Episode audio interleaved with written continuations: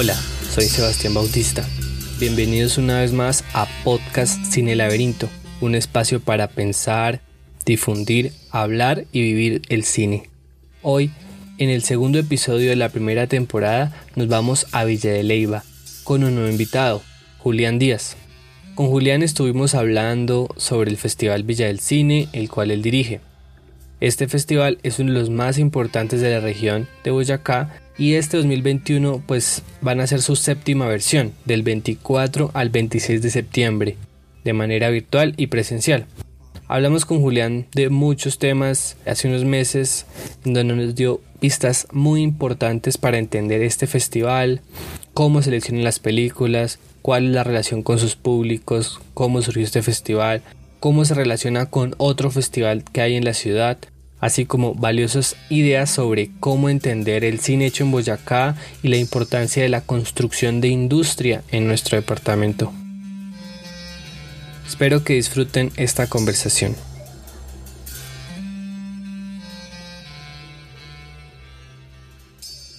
Doy la bienvenida a Julián Díaz Velosa. Muchísimas gracias por acompañarnos en esta oportunidad. Queremos hablar un poco del Festival Villa del Cine, el cual él dirige y es fundador también, ¿no? Entonces quisiéramos que nos contaras un poco en cómo, en qué consiste el festival, cuál es la identidad más marcada del festival que lo hace, digamos, especial para la región o, o para el país. Bueno, antes que nada, Sebastián, gracias por la invitación a ustedes y a todos los del Cineclub Laberinto. Eh, la verdad que me encanta ser parte de iniciativas que se estén tomando desde el departamento de Boyacá y que tengan que ver con cine o con arte. Me parece que desde la cultura se le puede dar una vuelta muy grande al departamento. El Festival Villa del Cine nace en el 2015 y estamos especializados en nuevas películas de directores. Es decir, no se necesita que los directores sean jóvenes, porque puede ser alguien que tiene 80 años y está haciendo su primera película. Y lo que queremos especializarnos es en eso, en esas nuevas miradas, esas formas de, de entender el cine de los nuevos realizadores. Entonces, siempre estamos buscando promocionar las primeras y segundas películas de directores, ya sean cortometrajes o largometrajes. Claro, ¿y cómo ha sido ese proceso de que ya en la ciudad, en una ciudad pues relativamente pequeña, aunque tiene mucho, mucho tráfico de gente, de que llegan muchos turistas, pero igual al ser una ciudad que ya cuenta con un festival de cine, eh, ¿para ustedes fue un reto o digamos como, bueno, ellos ya tienen un público ganado, nosotros busquemos algo diferente o cómo ha sido ese proceso, digamos, de, competencia, ayuda, y sinergia con el Festival de Cine Independiente de Villa de Leyva, pues que ya lleva bastantes años, de los, el más antiguo de Boyacá, ¿no? Total, pues, ¿qué pasó ahí? Nosotros nos dimos cuenta de que realmente el festival surgió no tanto por la decisión de decir hagamos un festival en Villa de Leyva, sino surgió por una necesidad de la gente de Villa de Leyva. Es decir, la gente local de Villa de Leyva se estaba quedando muy por fuera del otro festival. El otro festival es a lo que en Villa de Leyva llaman festivales satélites. Es decir, que llegan, aterrizan en Villa de Leyva, se arman por cuatro días, traen gente de muchas regiones, del exterior, de todas partes, y se van. ¿sí? Entonces, nosotros queríamos hacer un proceso y los colegios y los jóvenes de los colegios nos estaban pidiendo a nosotros que tratáramos de hacer un evento en el cual ellos fueran parte y tuvieran una inclusión desde la localidad.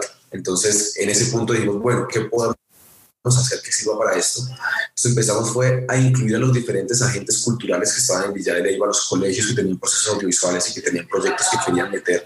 Y desde ahí fue que empezamos a crecer. Es decir, no, no, no partimos por una necesidad de competencia, sino partimos por una necesidad local de una identificación a través del audiovisual. Y una vez empezamos a hacer eso, pues claramente al ser de Villa de Leyva no solamente nos quedábamos en el proceso de un festival de cuatro días, sino que empezamos a hacer un trabajo anual. Entonces empezamos a llevar, digamos, tenemos un, una parte de gestión social con la corporación, en la cual llevamos a los diferentes colegios de los siete municipios aledaños a Villa de Leyva. Y, digamos, inclusive el año pasado lo hicimos de manera virtual, dándoles a ellos tres talleres en un semestre para que ellos entiendan cómo es la preproducción, producción y postproducción, para que logren hacer proyectos propios y esos proyectos los lleven al festival para de esa manera también generar una competencia que se empiece a mostrar a nivel local y que empiece también los municipios y ya le iba a crecer como los jóvenes con un sentido y un semillero audiovisual, que creemos que eso es vital. Entonces, a medida que empezó a pasar eso, fue que, el, digamos, la, la, expansión del festival creció fue desde un núcleo local y desde eso empezó a expandirse hacia el exterior. Más no como el otro, digamos, eh, que empezó fue desde lo externo y desde lo independiente y buscando claro cine nacional y promocionar como, como lo hacemos todos los festivales, pero digamos que partía de dos eh, puntos distintos. Nosotros queremos es buscar esos nuevos orígenes de miradas. Y partiendo desde ahí fue que el festival empezó a crecer. Y ya digamos con el tiempo, pues claro, empezó a tener también eh, una, una, fuerza también grande a nivel nacional y pues entonces empezaron como a verse las cosas como a nivel de competencia, pero realmente para nosotros no hay competencia. La única competencia es con nosotros mismos y con lo que nosotros queremos proyectar y con lo que nos queremos convertir. Sin embargo, ya cuando tú hablas de sinergias, eh, hemos tratado de conversar con ellos para ver cómo se puede apoyar, porque claramente haciendo dos festivales de cine con dos miradas distintas dentro de un mismo municipio, uno podría, debería realmente apoyarse y buscar crecer en conjunto para hacer más fuerza. Sin embargo, eh, creo que desde el lado de ellos hay un poco como de, de digamos, como de yo lo llamaría malentendimiento, una mala comprensión y un poco de ego, creo yo. Pues lo he dicho también de frente, pues no tengo ningún inconveniente con eso. Eh, pero sí creo que ellos no quisieran que ellos fuesen únicos y dentro de su mente buscan esa, eso único de que ellos son los únicos que existen, sabiendo que llevamos siete años, que ya estamos aprobados por CIE, por Ministerio de Cultura, por un montón de entidades, la gobernación, la alcaldía. Entonces, realmente no, no nos hemos, tratado de generar una sinergia, nos encantaría generar una sinergia porque creemos que todos podemos crecer mejor juntos, pero tampoco nos importa si no existe porque lo que te digo, no estamos compitiendo contra nadie más que nosotros mismos. ¿Me podrías profundizar un poco este tema de la curaduría? O sea, entiendo yo que entonces sus criterios de curaduría y de programación, ¿cuáles son esos criterios eh, más importantes a la hora de seleccionar en las diferentes competencias? ¿O cada competencia tiene criterios muy diferentes? ¿Cómo, cómo funciona ahí? La curaduría como tal es el proceso por el cual se seleccionan las obras que tienen que ver con tres puntos específicos para nosotros el concepto de lo que tratamos de manejar anualmente, la identidad y la necesidad contextual de lo que se está viviendo, porque tampoco podemos ser ajenos. Entonces, a partir de esas tres se genera un, digamos, un eslogan, un contexto de ese año como tal, y se empiezan a registrar obras, pero las obras, además de eso, existe en curaduría unos formatos específicos por los cuales se califican y se seleccionan las obras que tienen que ver pues ya con cada una de las metodologías de los procesos de, producción, como escritura, eh, edición, actuación, producción, dirección, eh, diseño de producción, dirección de fotografía, eh, animación, si la tiene, música, diseño sonoro. Entonces, entre todo esto empieza a generarse una, unas metodologías para calificar cada uno de estos puntos y a través de eso se generan promedios y esos promedios se logran para calificar cuáles son las mejores películas que deben entrar desde las competencias oficiales que están o las exhibiciones. Entonces se trata de buscar es que cumplan con esos criterios y que tengan esa triangulación también entre el contexto local, el eslogan y la especialización del festival. Después de dos años de, de festival, ¿qué ideas has ¿Qué, ideas has llegado frente a la cinematografía boyacense? ¿En qué estado está? Eh, ¿qué, ¿qué, sientes que hace falta reforzar? ¿Cuáles son sus puntos fuertes? Digamos, la primera creo que te la voy a contestar a nivel de industria y es que se necesita desarrollar una cinematografía en el departamento. ¿sí? Y para eso, digamos que yo he estado pues de cerca al, al Consejo Departamental, Departamental de Cinematografía pues por los últimos, desde el festival, o sea, los últimos siete años, casi seis años. Y yo me he dado cuenta de que la gente trata de organizar políticas públicas que tengan que ver con el desarrollo del cine, pero muchas veces los procesos se quedan a medias.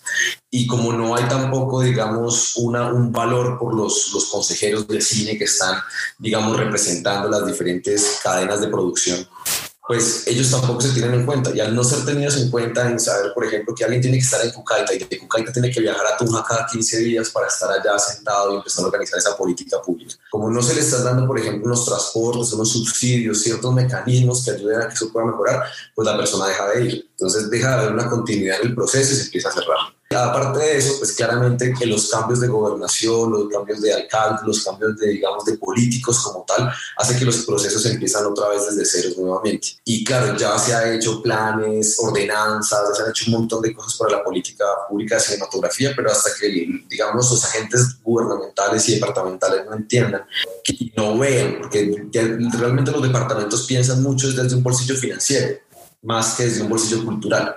¿Sí? Hay que ser honestos también. Y, claro, ambas están relacionadas, pero ¿cómo es posible, por ejemplo, que un fondo como Proimágenes Colombia o, o Filming Colombia, por ejemplo, que buscan traer extranjeros a que firmen, a que, a que firmen acá en Colombia, les dan unas deducciones de impuestos gigantes porque saben que la cantidad de dinero que va a entrar es enorme. Entonces ellos empiezan a deducir impuestos para las grabaciones, grabaciones extranjeras que de pronto en otros lados tienen que cubrir con muchos más costos por permisos y un montón de cosas.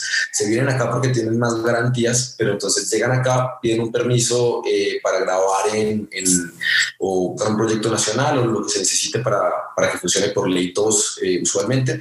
Y esas películas vienen, graban en el departamento de Boyacá y el departamento de Boyacá nadie se queda con un solo peso. ¿Sí?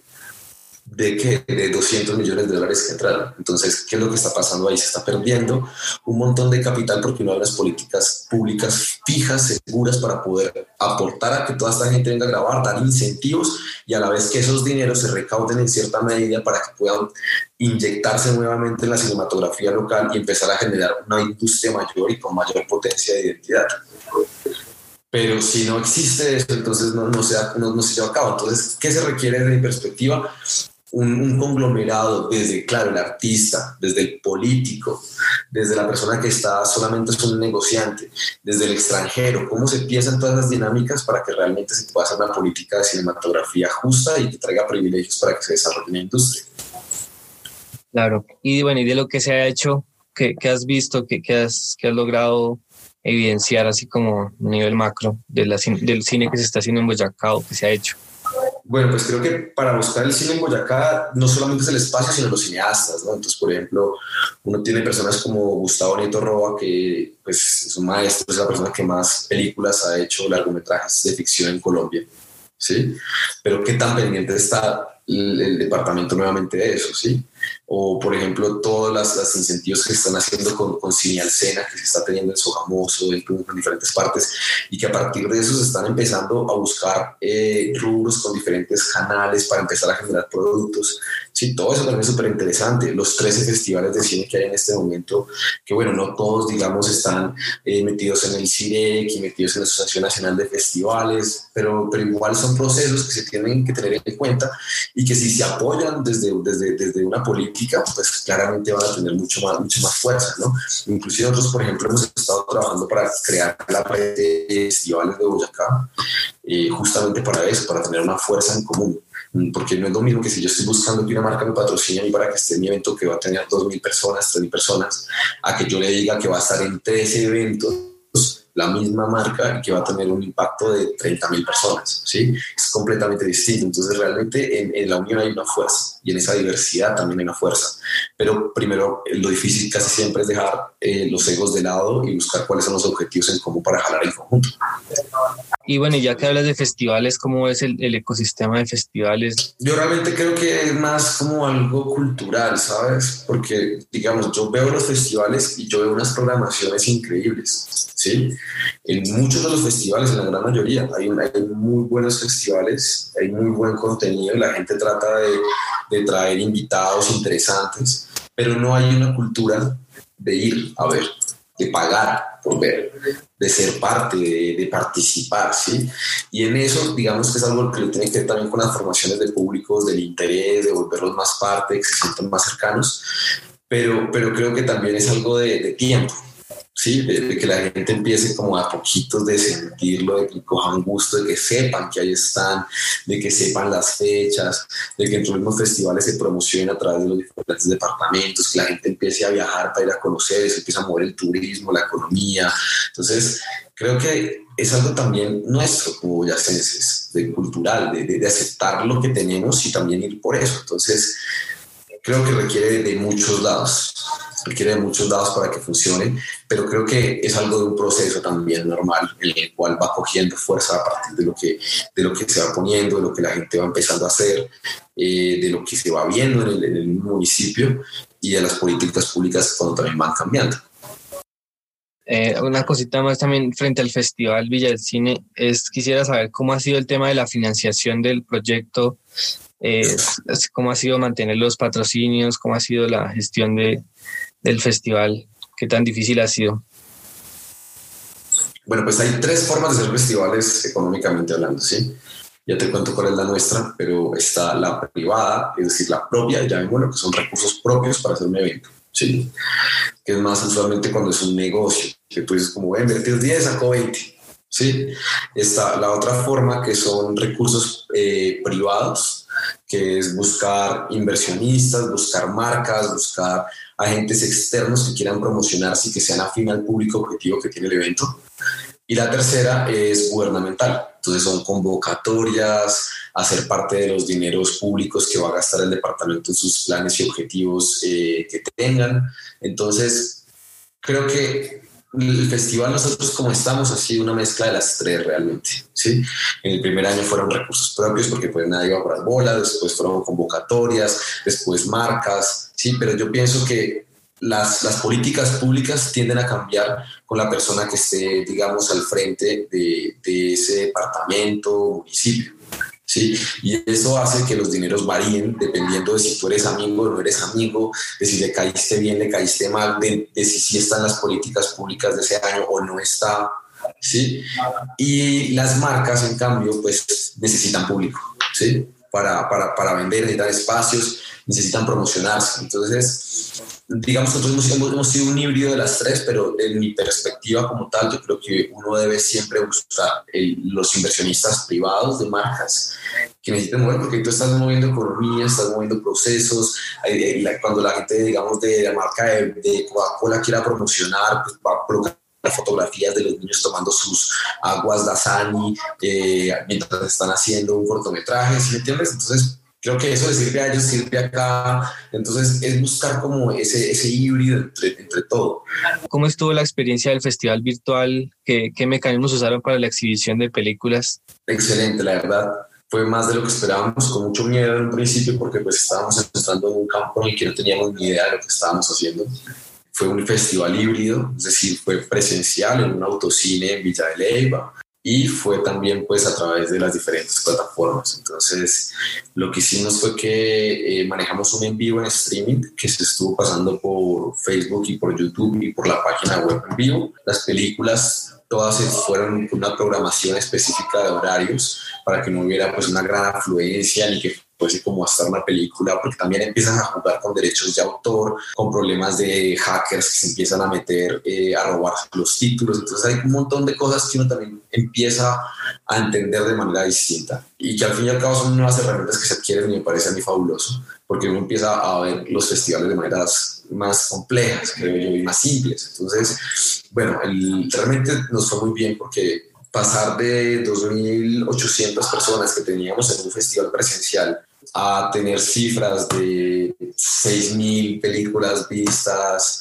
eh, 98.000 personas en asistencias en vivo y en visualización. Entonces como que todo eso ya empieza como a expandir cifras que al final de cabo cuando tú llegas nuevamente al inversionista o llegas nuevamente a la convocatoria y tú votas la cifra de impacto que tuviste, pues al fin y al cabo para ellos eh, digamos que eso es lo único que cuenta porque ellos miden eso, cuánta gente va a ver mi marca, cuánta gente si yo le doy a esta persona estos rubros me va a dar un impacto respecto al plan de gobernación que yo tengo. Entonces, hay que, ser, hay que, hay que buscar ese balance entre todo, ¿no? porque tampoco todos son cifras, realmente al final de cuentas todo es experiencia, como la gente va aprendiendo, sintiendo y a partir de eso pues cambiando. Entonces, pero sí es importante también, pues este año para nosotros el balance fue eh, sobresaliente, la verdad nos sentimos muy contentos con lo que pasó. Ya este año que se viene ya está metida, por ejemplo, la Embajada de España como país invitado, porque quedaron muy interesados pues, por todo lo que se vio. Y creo que son procesos, procesos. Uno debe ir de a poquitos también creciendo. Tiempo para una pequeña pausa de autopromoción. Podcast Cine Laberinto pertenece a una red cada vez más amplia de procesos y proyectos muy bonitos que van desde un blog de crítica de cine hasta un festival de cine uno de nuestros nuevos proyectos son los videoensayos, en el canal de YouTube llamado Cineclub Laberinto. Un videoensayo es un formato audiovisual que permitiendo el diálogo y la fusión entre diferentes tipos de recursos de imagen y audio, desarrolla un análisis o una idea. Se trata en últimas de la unión entre la libertad y la fuerza del ensayo literario con los recursos del cine o el audiovisual. Te comparto unos minutos de nuestro último trabajo. Como en cualquier medio, existen también productos difíciles de clasificar, y el de la vendedora de rosas es sin duda uno de esos. pues la película pasa muy pocos filtros sobre la miseria que utiliza, y es como tal un retazo indecente, un despojo de una realidad brutal de la que los colombianos nos hemos reído a carcajadas durante décadas. Todo eso sin dejar de ser una obra cinematográfica incomparable, logro máximo dentro del medio, una película inmensamente celebrada, pero a la vez fallida y trágica. La recepción del público colombiano fue un tanto menos favorable, y aunque la película se puede entender como parte de un enorme fenómeno cultural, tal notoriedad se dio por todas las razones equivocadas. Para el colombiano promedio, la realidad retratada por la vendedora de rosas no es novedosa ni exótica. A lo sumo resulta repulsiva, y el mismo hecho de haber sido parte de los circuitos internacionales de exhibición es algo sumamente vergonzoso para ellos. Por otro lado, sectores menos conservadores del público asimilaron el registro coloquial auténtico que usan los personajes de la película como algo digno de carcajadas. Las pantallas colombianas nunca antes habían registrado tal desparpajo lingüístico, tal descaro, tal ingenio. Nos apropiamos sobre todo de sus insultos y de sus improperios, y en el proceso los ridiculizamos. Uy, esta conorrea nos el 24, me gonorrea. Ay, marica, ya lo mataron.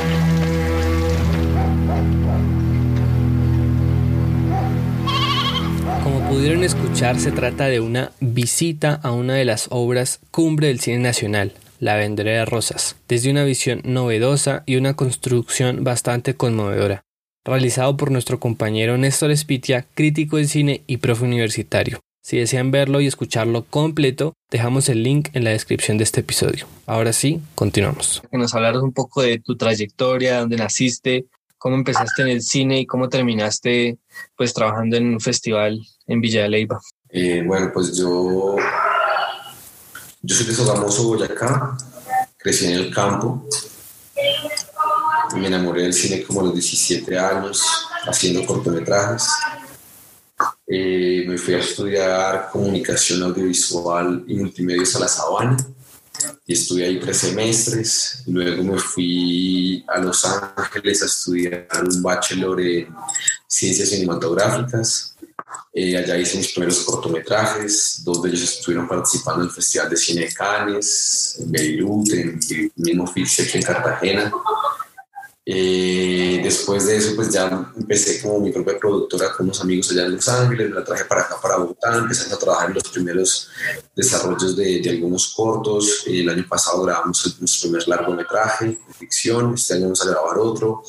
2015, pues porque mi familia es de Villa de Leyva, mis papás viven allá, pues también empecé a querer, a querer cerrar círculos propios de mi vida, tratando de buscar como un espacio también en el que yo pudiera estar mientras envejecía, creo que eso es Villa de Leyva, y entonces empecé a pensar en cómo de dejar una, una, semilla y empezaron con los procesos locales también de lo que estaban haciendo los jóvenes en los colegios y las necesidades de buscar como una inclusión también cinematográfica respecto a lo que hacían.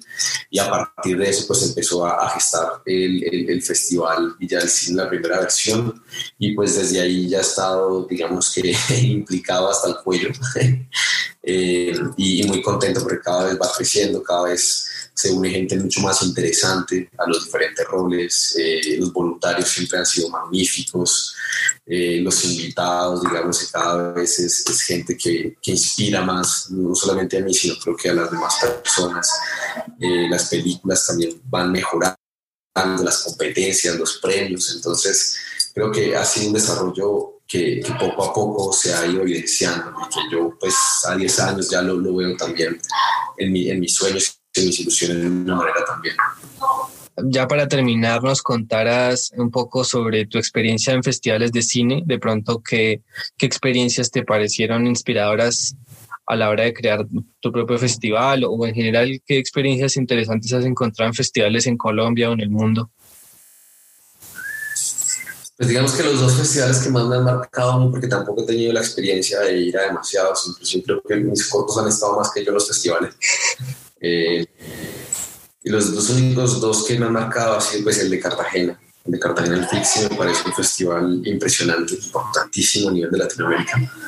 Y la experiencia que he tenido allá de conocer a la gente, la movida, las fiestas, todo me parece que hace parte de, de, lo que hace el festival, festival, ¿no? La experiencia de, porque al final de cuentas, claro, la gente está tratando de promocionar películas y todo el mundo está detrás de otro, entonces el productor está detrás del director, el actor está, el director está detrás del actor, el actor está detrás del vestuarista, el vestuarista está detrás del diseñador, el diseñador está detrás del productor. Entonces, es un círculos infinitos de gente detrás de gente para, para hacer proyectos, pero que al fin y al cabo creo que lo más interesante es encontrar como una sinergia de mucha gente que está dispuesta a hacer algo por el cine. Y que hay eh, apasionados y, entonces alrededor de eso lo que me parece más emocionante son las personas que uno se encuentra, más allá de, la película, que sí, sin las películas, o de la fiesta, o del taller, o del masterclass. Claro, todo eso genera el evento, pero al fin y al cabo las personas, las personas con las que te unes, con las que conversas, esas experiencias, esos pensamientos y ideas son lo que le va revolucionando a uno también la mente para hacer más cosas.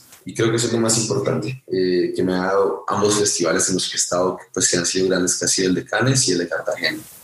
Y creo que ambos tienen lo mismo, como esa, esa cantidad de gente apasionada todos por un arte.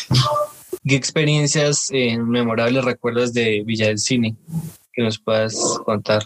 Pues tengo varias, digamos que me, me han gustado mucho los invitados, como, como ver a invitados, digamos que yo admiro mucho como persona y, sentir que están ahí en la casa de uno, en Villa de Leyva, compartiendo sus experiencias con muchas personas, eso siempre me ha movido el corazón pero más aún me lo ha movido eh, cuando uno ve los semilleros del, del pelado de 8 años que hizo su primer documental con su celular, acerca de sus abuelos en Ráquira y la historia de la orfebrería y cómo él lo ve desde su perspectiva y, él, digamos, ver al chino montado en un escenario presentándolo en frente de directores grandes, ¿sí?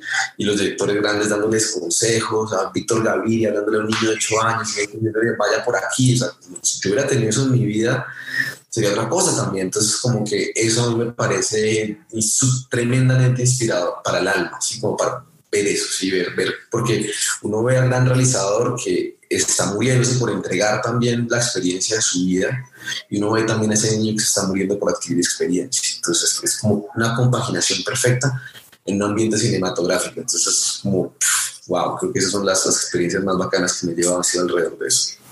Cero, cero, Julián, muchas gracias. Muchas gracias por la conversación, muy, muy chévere. Y espero pues seguir ahí pendiente del festival muy, muy chévere el proyecto. Claro que sí, súper invitados. Este año va a ser a finales de septiembre el festival, va a estar de país invitado España y tenemos pues un, un, tema muy interesante respecto a las nuevas, pues como te contaba, la especialidad que tenemos en nuevos realizadores, nuevas películas, pero, pero también mezclado con un renacimiento que creo que está viendo el mundo y que, que va a empezar a ver el mundo a partir de la nueva mitad de año. Entonces, súper bienvenidos a, a que nos sigan en todas las redes y a que hagan parte del festival. Listo, muchísimas gracias, Julián. Vale, chao, Sebastián, chao a todos los de la Antes de finalizar este episodio les compartimos un pequeño audio que nos envía Julián con las últimas novedades sobre la realización del festival que se hará a finales del mes de septiembre en Villa de Leyva y en sus canales virtuales a nivel nacional. Y bueno, quiero hacer una invitación muy especial a todos los oyentes para que nos acompañen. El festival será del 24 al 26 de septiembre en Villa de Leyva, Boyacá. Pueden encontrar toda la información en nuestras redes sociales, Instagram y Facebook como Festival Villa del Cine o en nuestra página web www.villadelcine.com.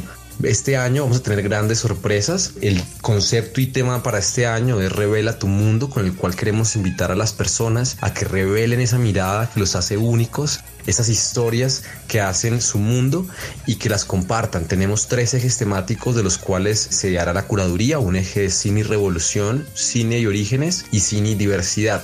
Además, este año está invitada España como país invitado eh, con la Consejería Cultural de la Embajada de España y contaremos con una exhibición especial de películas de este país, además de otras películas en exhibición eh, que serán películas realizadas en los últimos años en Colombia.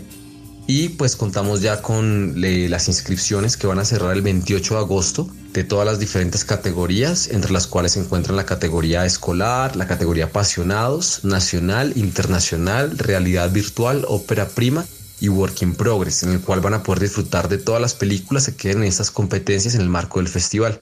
Los invitamos a que vengan a Villa de Leyva a vivirlo del 24 al 26 o desde sus casas a, través de nuestras redes sociales y página web como Festival Villa del Cine. Los esperamos. Un saludo muy cordial a todos. Terminamos este episodio agradeciendo a Julián Díaz y a todos nuestros oyentes por escucharnos. Si desean apoyarnos, por ahora la mejor forma que pueden hacerlo es recomendándonos con sus amigos y conocidos, suscribiéndose a nuestro canal, lo cual les agradeceremos un montón. Recuerden que nos pueden escuchar en todas las aplicaciones de podcast y en el canal de YouTube Cine Club Laberinto. Podcast Cine Laberinto es una producción de Corporación de Cine y Audiovisuales Laberinto, realizada desde la ciudad de Tunja. La producción y edición de este episodio fue realizada por mí. El resto del equipo de la Corporación Laberinto está compuesto por Erika Morantes, Néstor Espitia, Stephanie Rosso, Pablo Malpica, Juliana Becerra, Daniel Ruiz, Juan José Pedraza, Diego Pita, Marta Chaparro y Elkin Jiménez. Para seguir contactados con nuestros proyectos, búsquenos en Facebook, Twitter o Instagram como Cineclub Laberinto. Feliz cine, gracias por escuchar.